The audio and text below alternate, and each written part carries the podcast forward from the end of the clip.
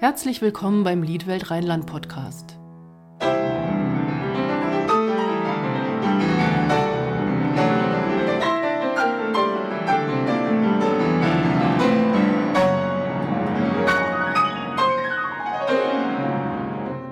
Mein Name ist Stefanie Pütz und ich spreche heute mit Charlotte Tauber, Musikwissenschaftlerin, Geigerin und Kulturmanagerin und wir wollen vor allen Dingen über ein Buch sprechen. Aber erstmal herzlich willkommen, Frau Tauber. Schön, dass Sie da sind. Ja, vielen Dank. Ich freue mich hier zu sein.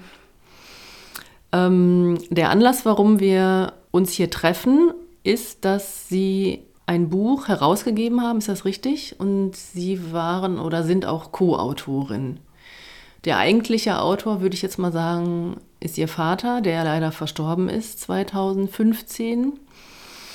Und bei diesem Buchprojekt spielen viele Leute eine Rolle. Also ich kann mal kurz im Vorfeld das Personal so kurz aufzählen. Also ihr Vater, Hans Winking, war Autor. Sie sind jetzt Co-Autorin und Herausgeberin. Dann spielt noch Johannes Brahms eine Rolle.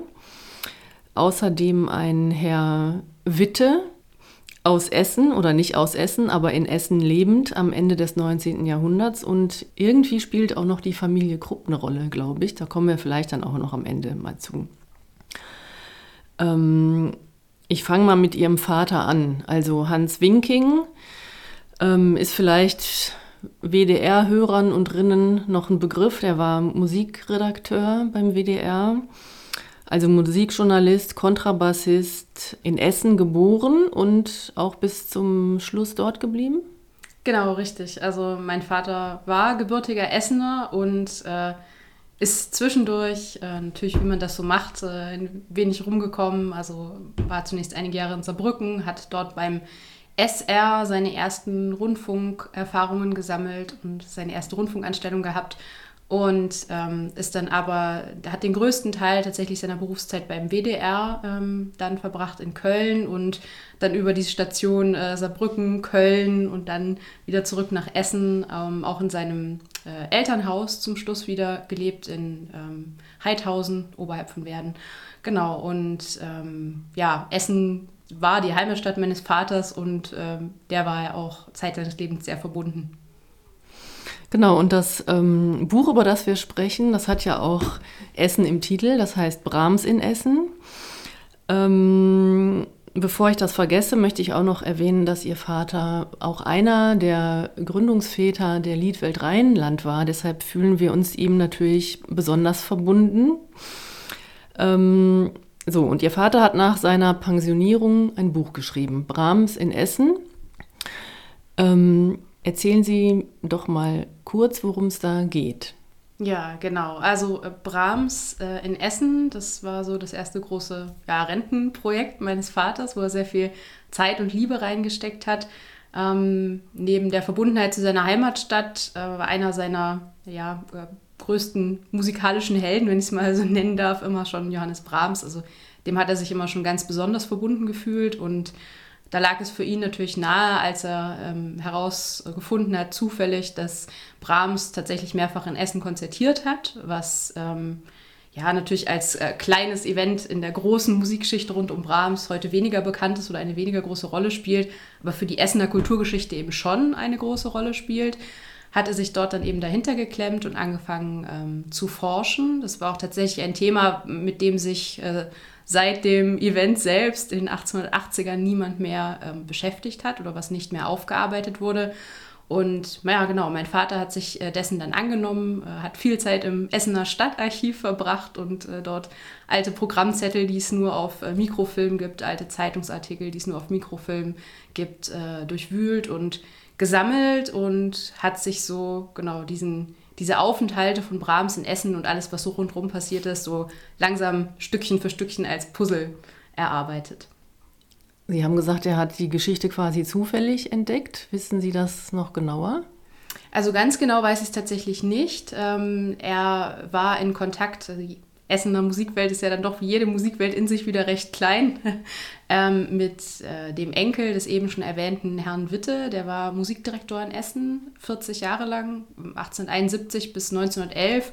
Und äh, ihm ist quasi dieser Aufstieg ähm, Essens als Musikstadt in der damaligen Zeit wirklich zu verdanken. Also er kam da in die ja, mus musikalische Diaspora und hat dort äh, ganz viele tolle Dinge initiiert und geschaffen. Auch ihn, auf ihn geht auch die Gründung der Essener Philharmoniker zurück und auch äh, der Saalbau, der dann ja leider im Krieg zerstört wurde, dessen Nachfolger jetzt steht. Das ist also auch alles ihm zu verdanken. Er hat da Unglaubliches geleistet, der Herr Witte, für die Essener Musikgeschichte.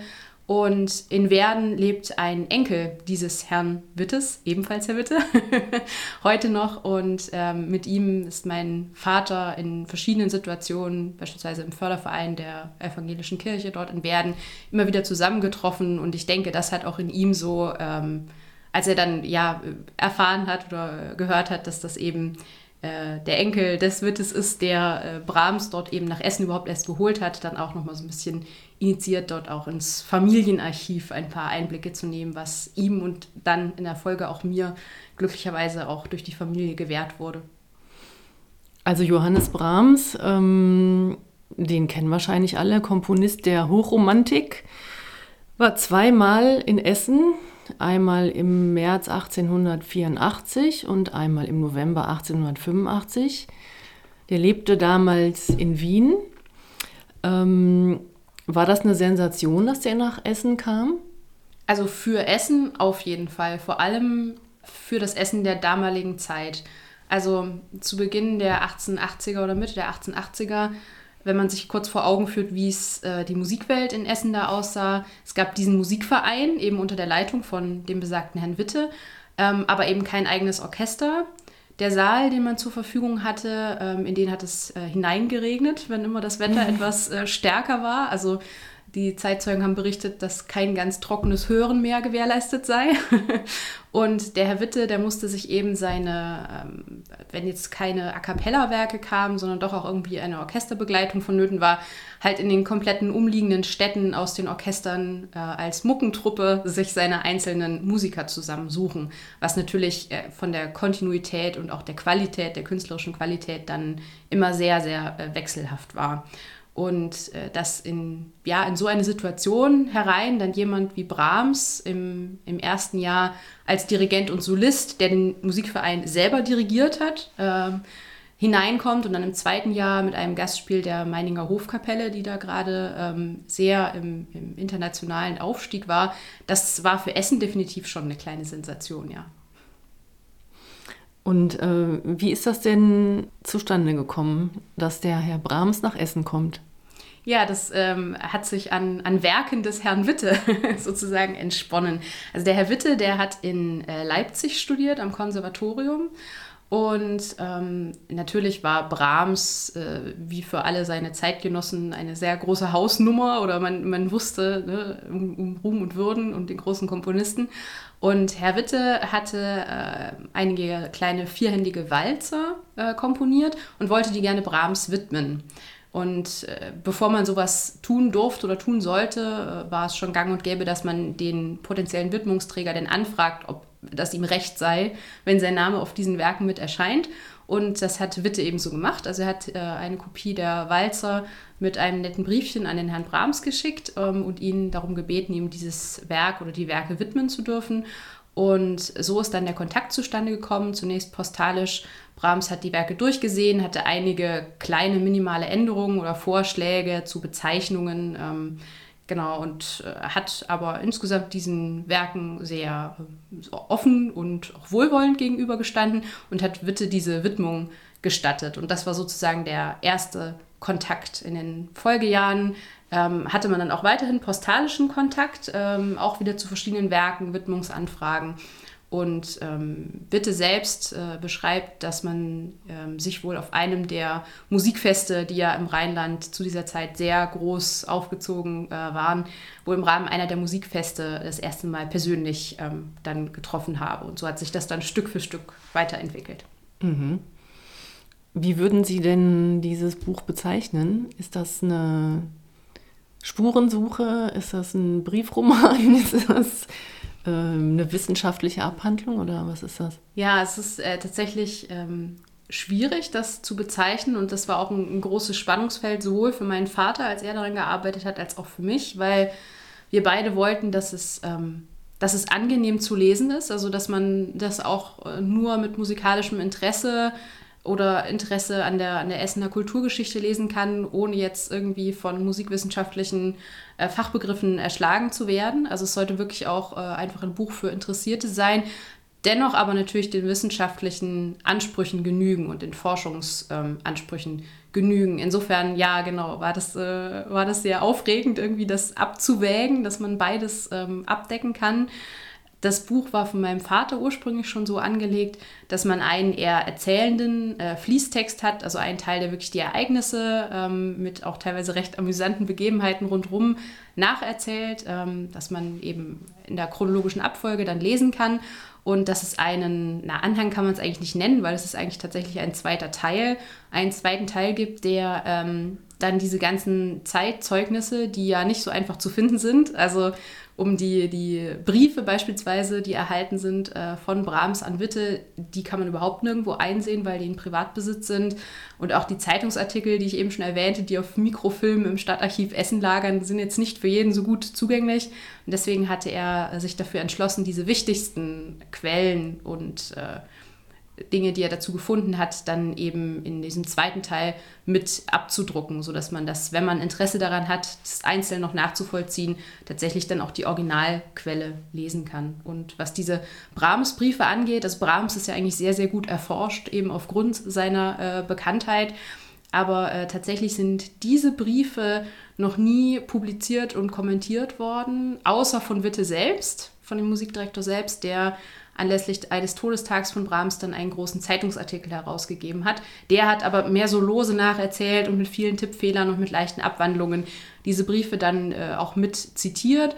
Allerdings ist bei Brahms in Essen bei der jetzigen Publikation tatsächlich das erste Mal, dass äh, diese Briefe originalgetreu übertragen und kommentiert und eingeordnet werden. Genau. Wie kamen die Konzerte denn an bei der Essener Bevölkerung? Sehr gut. Also ähm, das erste Konzert, so 1884, bei dem Brahms selbst den Essener Musikverein dirigierte, ähm, war innerhalb kürzester Zeit ausverkauft und hatte auch äh, ja, phänomenale Nachrufe und äh, Kritiken, was natürlich auch mit daran lag, dass die eigentliche Sensation an diesem ersten Konzert nicht nur war, dass Brahms kam, sondern dass er halt auch das Essener Ensemble dirigiert hat. Ne? Also er kam nicht wie beim zweiten Mal dann mit einem reisenden äh, Profi-Ensemble, sondern der Essener Musikverein, der Chor war ja ein sehr engagierter, aber dennoch eben ein Laienchor. Ne?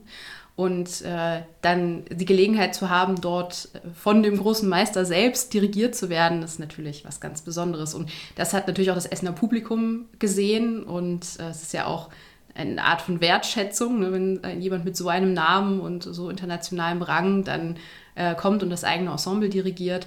Und insofern war insbesondere diese erste Begegnung ähm, sehr, sehr herzlich. Brahms hat auch berichtet, wie unglaublich wohl er sich in Essen gefühlt habe, aufgrund der herzlichen Aufnahme von allen Seiten.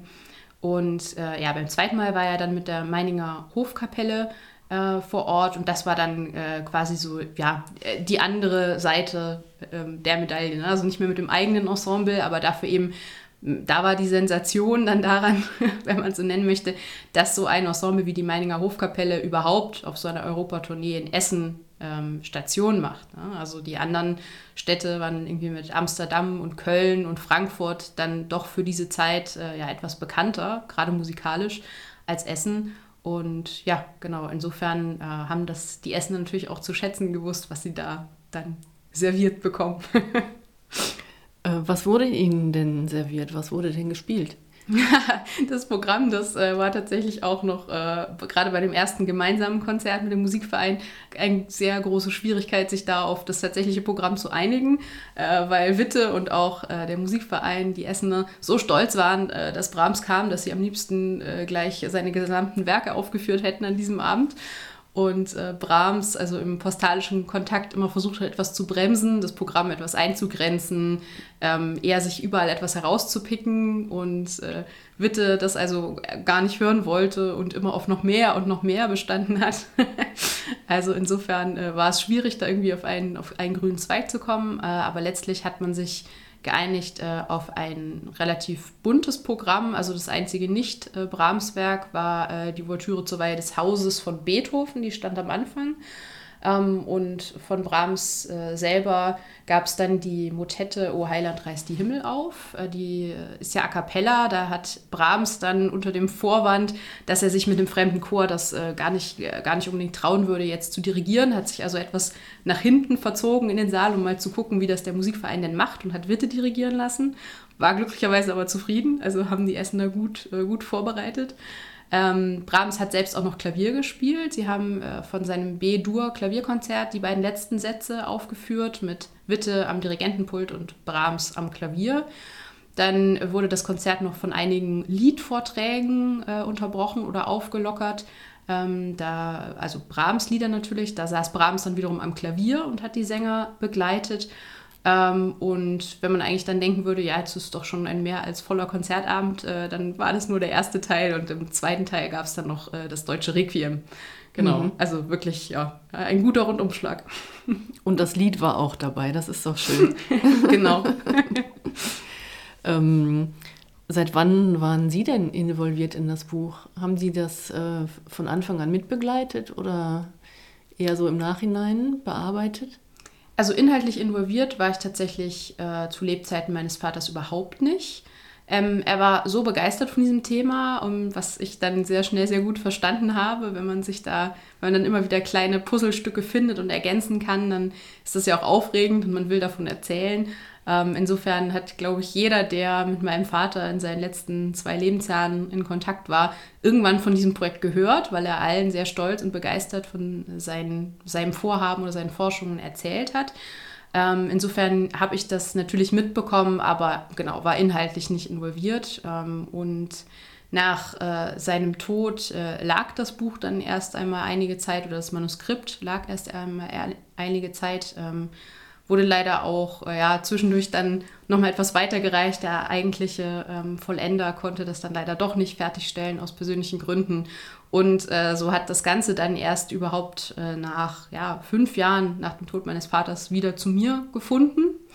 Ähm, und ich wusste dann eben, wenn, wenn ich es jetzt nicht mache, dann wird es wahrscheinlich äh, zu keinem Abschluss kommen. Und das wäre natürlich wahnsinnig schade gewesen, gerade wenn man so ein, so ein tolles Thema, so ein kulturgeschichtlich wichtiges Thema aufgearbeitet hat und das eigentlich schon so weit ist und äh, dann das äh, versacken zu lassen, das kam nicht in Frage. Und das war eigentlich der Punkt so vor ja, etwa zwei Jahren, wo ich mich dann tatsächlich erst richtig eingearbeitet habe, dann erstmal in die äh, was Brahms seine Sommerfrische genannt hätte, wo er seine Komposition mitgenommen hat. Da bin ich dann mit dem Manuskript irgendwo äh, in den Urlaub kann man es ja nicht nennen, aber in die Einsamkeit gefahren und habe versucht, mich erstmal an diese ganze ja, äh, Gedankenwelt und in alles, was schon da ist, einzuarbeiten. War, hatte Ihr Vater das Buch denn fertig geschrieben oder wer wäre jetzt dieser Vollender oder was wäre die Vollendung gewesen? Genau, also mein Vater hat es äh, so gemacht, der hat natürlich erstmal sehr, sehr lange recherchiert, also auch schon zu Zeiten, als er noch äh, im WDR gearbeitet hat, hatte er das irgendwie schon so im Hinterkopf und hat immer mal so, aber natürlich nicht mit der zeitlichen Möglichkeit, wie dann nach seiner Pensionierung, immer mal etwas gesammelt, so stückchenweise, was ihm unterkam. Ähm, und hat dann eben richtig äh, voll erst äh, nach seiner Pensionierung angefangen, sich dort hineinzustürzen und äh, er hatte also wahnsinnig viele Quellen gesammelt oder auch selber abgetippt im, im Stadtarchiv und äh, hat dann also ja so eine Art erste Rohfassung wirklich tatsächlich zwei bis drei Tage vor seinem Tod vollendet. Also er hat sozusagen einmal von A bis Z in der, äh, in der Reihenfolge, in der Logik, wie er sich das vorgestellt hat, so eine erste, erste Fassung vollendet, was natürlich, als ich mich dann damit äh, begonnen habe zu beschäftigen, wahnsinnig viel wert war. Also auch für mich viel angenehmer war, damit zu arbeiten, als jetzt ein erster wahnsinnig ausgeklügelter Teil und dann nichts mehr. Ne? Also anhand dessen, was da war, konnte ich halt genau nachvollziehen, welchen Aufbau er sich vorgestellt hat, was für einen Spannungsbogen er sich da ähm, gewünscht hat, was überhaupt denn thematisiert werden soll und was nicht. Also man schweift ja dann auch schnell ab. Es gibt viele interessante Nebenthemen. Allein diese Familie äh, Witte oder der Herr Witte selber wäre mehrere Publikationen wert, glaube ich. Ähm, insofern hat mir das natürlich wahnsinnig geholfen, dass ich äh, das Grundgerüst kannte. Aber diese ganze Feinarbeit, also Verifizieren von Quellen. Ich habe dann auch noch tatsächlich etliche, ähm, bei den Recherchen etliche Dinge gefunden, die mein Vater noch nicht kannte oder noch nicht gefunden hatte, auch mit Hilfe anderer Archive, beispielsweise des Krupp-Archivs oder auch ähm, des Archivs der Essener Philharmoniker. Und so haben sich dann zu den äh, Teilen meines Vaters doch noch etliche weitere Puzzlestückchen dann gesellt und ich habe quasi diesen Ursprungsfaden von ihm dann an einigen Stellen eben erweitert und genau zur Vollendung gebracht. Und natürlich auch, wir hatten ja vorhin schon drüber gesprochen, die äh, wissenschaftlichen Anforderungen. Wenn man einen ersten Entwurf runterschreibt, dann ist vielleicht ein Teil auch mal schnell aus dem Gedächtnis. Man schlägt nicht alles einzeln nach, sondern man will erstmal diesen Fluss und äh, ne, diesen, diesen Lesefluss, den der Leser später haben soll, dann erstmal zu einem ersten Ende bringen. Und äh, insofern gab es da eben noch viel zu verifizieren, äh, nachzuschlagen, nochmal einzeln nachzuforschen, Personenvermerke, äh, also oder beispielsweise nur mein Vater noch vermerkt hatte, recherchieren, wer das war. also solche Geschichten. Ne? Genau, das war dann so der große Teil, der noch für mich übrig war. Also Sie haben die Aufgaben dann übernommen, die er sich selber noch gestellt hatte. Genau, ja. Ich habe irgendwo gelesen, dass auch eine Privatschatulle der Familie Krupp eine Rolle spielt. Genau, Privatschatulle im Sinne von äh, finanzieller Unterstützung. Ach so. genau, ähm, also tatsächlich äh, war es so, dass äh, so wichtig der äh, Herr Witte, Georg Hendrik Witte, für die Essener Musikgeschichte war, dass er das natürlich nicht geschafft hätte ohne die entsprechenden finanziellen Mittel. Also die Stadt hat zwar schon nach und nach, als er immer mehr aufgebaut hat, gesehen, dass da wohl jemand äh, nun da ist, der vorhat, was Ordentliches aufzubauen, was es sich auch lohnt zu unterstützen.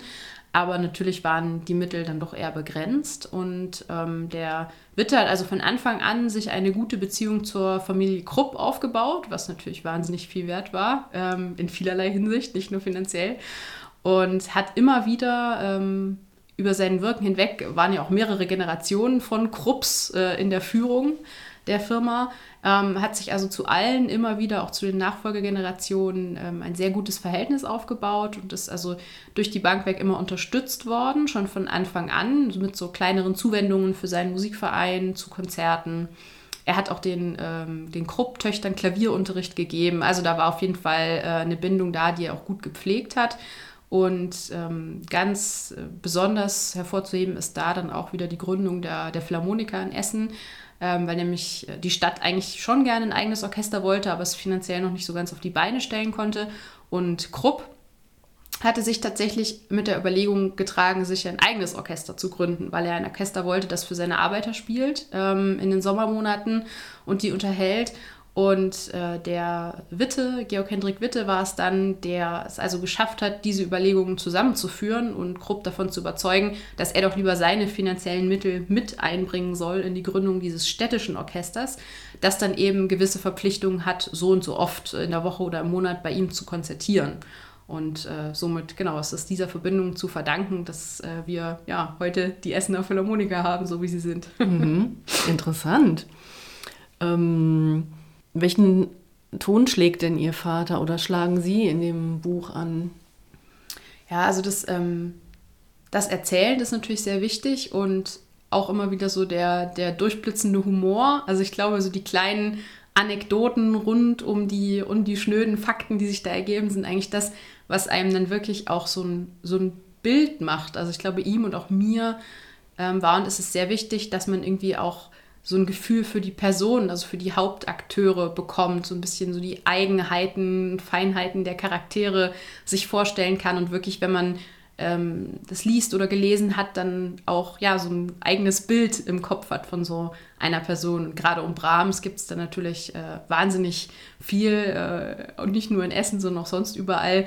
War ja schon sehr ähm, na, direkt und trocken, aber eben dennoch sehr humorvoll und hat also auch die Essener da mit, äh, mit seiner Art äh, und äh, ja, seiner Ess- und Trinklust nebenbei dort äh, begeistert und fasziniert. Und aber der Witte also genauso. Man merkt dann schon im Laufe, im Laufe des Buches, was der eben, also was für eine unglaublich wichtige Persönlichkeit er für die Essener Musikgeschichte war, aber wie ähm, ja, bescheiden und äh, irgendwie zurückhaltend er dennoch als, als Persönlichkeit oder als Charakter war und ja, dass man eben so verschiedene Charaktere dann sich erdenken und erspinnen kann, das war uns beiden, glaube ich, sehr wichtig.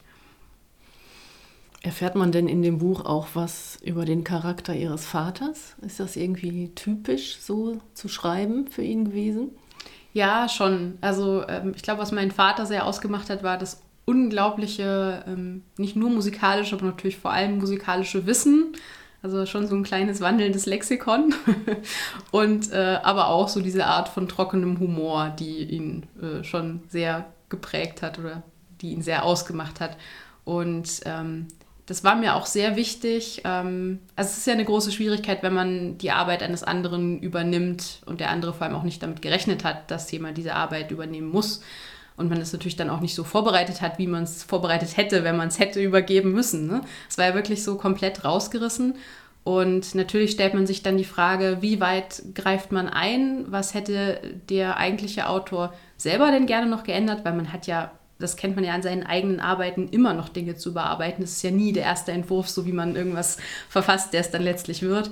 Ähm, und mir war es aber sehr wichtig, ähm, gerade die Passagen, wo ich eben seinen Charakter oder seine Art zu schreiben oder auch zu sprechen im Funk ähm, habe durchblitzen sehen, dass das eben erhalten bleibt. Ne? Also das ist äh, dass man trotzdem noch, wenn man ihn gut kannte, auch ihn so ein bisschen vor Augen hat, wenn man, wenn man das Buch äh, liest. Und das war mir auch sehr, sehr wichtig, dass das eben nicht, äh, nicht abgebügelt oder verfälscht wird. Hm. Haben Sie schon irgendwelche Rückmeldungen bekommen, wie das Buch so ankommt? Ja, also wir hatten ähm, Anfang April, als das Buch ganz frisch ähm, erschienen war, eine sehr, sehr schöne äh, Buchvorstellung in Werden im Bürgermeisterhaus ähm, sozusagen gar nicht weit vom Ort des damaligen Geschehens oder der damaligen Geschehnisse. Und äh, das war natürlich so die erste große Veranstaltung dazu. Das war ähm, wunderbar. Auch äh, der Enkel von Georg Hendrik Witte war auch mit vor Ort. Der wohnt ja auch in Werden. Und äh, viele andere liebe Wegbegleiter meines, meines Vaters sind auch von mir. Ähm, und aber auch Gäste, die ich nicht kannte. Also es war eine sehr bunte Mischung und äh, die Lesung, ja, war eine tolle Gelegenheit, das Buch vorzustellen und ähm, darüber zu erzählen und daraus zu erzählen. und ähm, ja, also mir hat es wahnsinnig viel Spaß gemacht und äh, die Anwesenden haben sich auch, glaube ich, größtenteils äh, sehr gut amüsiert und ähm, die Rückmeldungen, die mich bisher erreicht haben, waren sehr positiv und mich hat eben vor allem auch sehr gefreut, dass oft die Rückmeldung kam, dass man den Charakter meines Vaters oder die Schreibart meines Vaters ähm, erkennt, weil das äh, für mich persönlich halt auch eine große Herausforderung war und mir wichtig war. Mhm. Ja. Das ist doch schön. Ähm, jetzt sind wir schon am Ende unseres Interviews. Ähm, haben Sie noch was auf dem Herzen? Möchten Sie noch was loswerden? ja, vielleicht an, die, an diejenigen, die äh, in Essen ähm, in der Musik umtriebig sind. Also mein Vater und auch ich, ich glaube, wir würden beide sehr stark äh, daran appellieren, den Musikdirektor, dem das Ganze zu verdanken ist, den Herrn Witte, so ein bisschen noch weiter aus der Vergessenheit zu holen. Also es gibt wohl eine Georg-Hendrik-Witte Straße in Essen nahe der Philharmonie und äh, es gibt ja auch ähm, einen Saal des Chorforums Essen, den Witte-Saal, aber dennoch ist er eigentlich ähm, kaum präsent und dafür, wie viel die Stadt Essen ihm zu verdanken hat, ähm, musikgeschichtlich, kulturhistorisch, wäre das äh, eine ganz wichtige Person, um den mal wieder etwas äh, aus der Versenkung zu holen. Insbesondere natürlich, und äh, das macht beispielsweise der Philharmonische Chor in Essen auch schon, einfach auch seine Werke, er war auch Komponist, seine Werke ähm, aufzuführen und ein bisschen an diesen sehr, sehr wichtigen Bürger der Stadt Essen zu erinnern. Mhm. Der ja eigentlich Niederländer war, wenn ich das richtig sehe, ne? Genau, genau. Also seine Eltern äh, oder er ist äh, in den Niederlanden geboren und war dann eben länger in Leipzig und hat aber dann tatsächlich den mit Abstand größten Teil seines Lebens eben in Essen verbracht, weil auch bis zu seinem Tode dort hat noch großen Einfluss genommen, hat sich seine Nachfolger selber ausgesucht. Also es war auch so typisch Witte. Er hat quasi nicht beim Oberbürgermeister ähm, sein Rentengesuch eingereicht, sondern er hat erst einen Nachfolger gesucht ähm, und hat dann quasi ähm, dem Oberbürgermeister seine Kündigung gleich äh, mit der verpflichtenden Übernahme äh, seines äh, Nachfolgers präsentiert und hatte da also ein ganz tolles Händchen, hat tolle Leute nach Essen geholt. Erst Abendrot, der dann in Köln zu sehr großen Ehren kam, rasch, und dann später Max Fieler, der vom Boston Symphony Orchestra kam. Also er hat es auch geschafft, äh, seine sein Vermächtnis da dann weiterzuführen. Gut, dann nehme ich das jetzt mal so als äh, Appell am Schluss an die musikalisch interessierte Bevölkerung, den Herrn Witte noch mal ein bisschen aufs Podest zu heben. Ähm, wer das Buch noch nicht kennt, kann es natürlich kaufen. Also ich wiederhole noch mal den Titel. Es heißt Brahms in Essen, äh, herausgegeben von Charlotte Tauber, der Tochter von Hans Winking. Und beide haben es quasi zusammen geschrieben, wenn auch leider zeitversetzt. Es ist erschienen im Wilhelm Fink Verlag und kostet 29,90 Euro. Und ähm, das ist eine ganz klare Leseempfehlung von unserer Seite. Und ich danke Ihnen sehr herzlich für das Interview. Vielen Dank, hat mich sehr gefreut.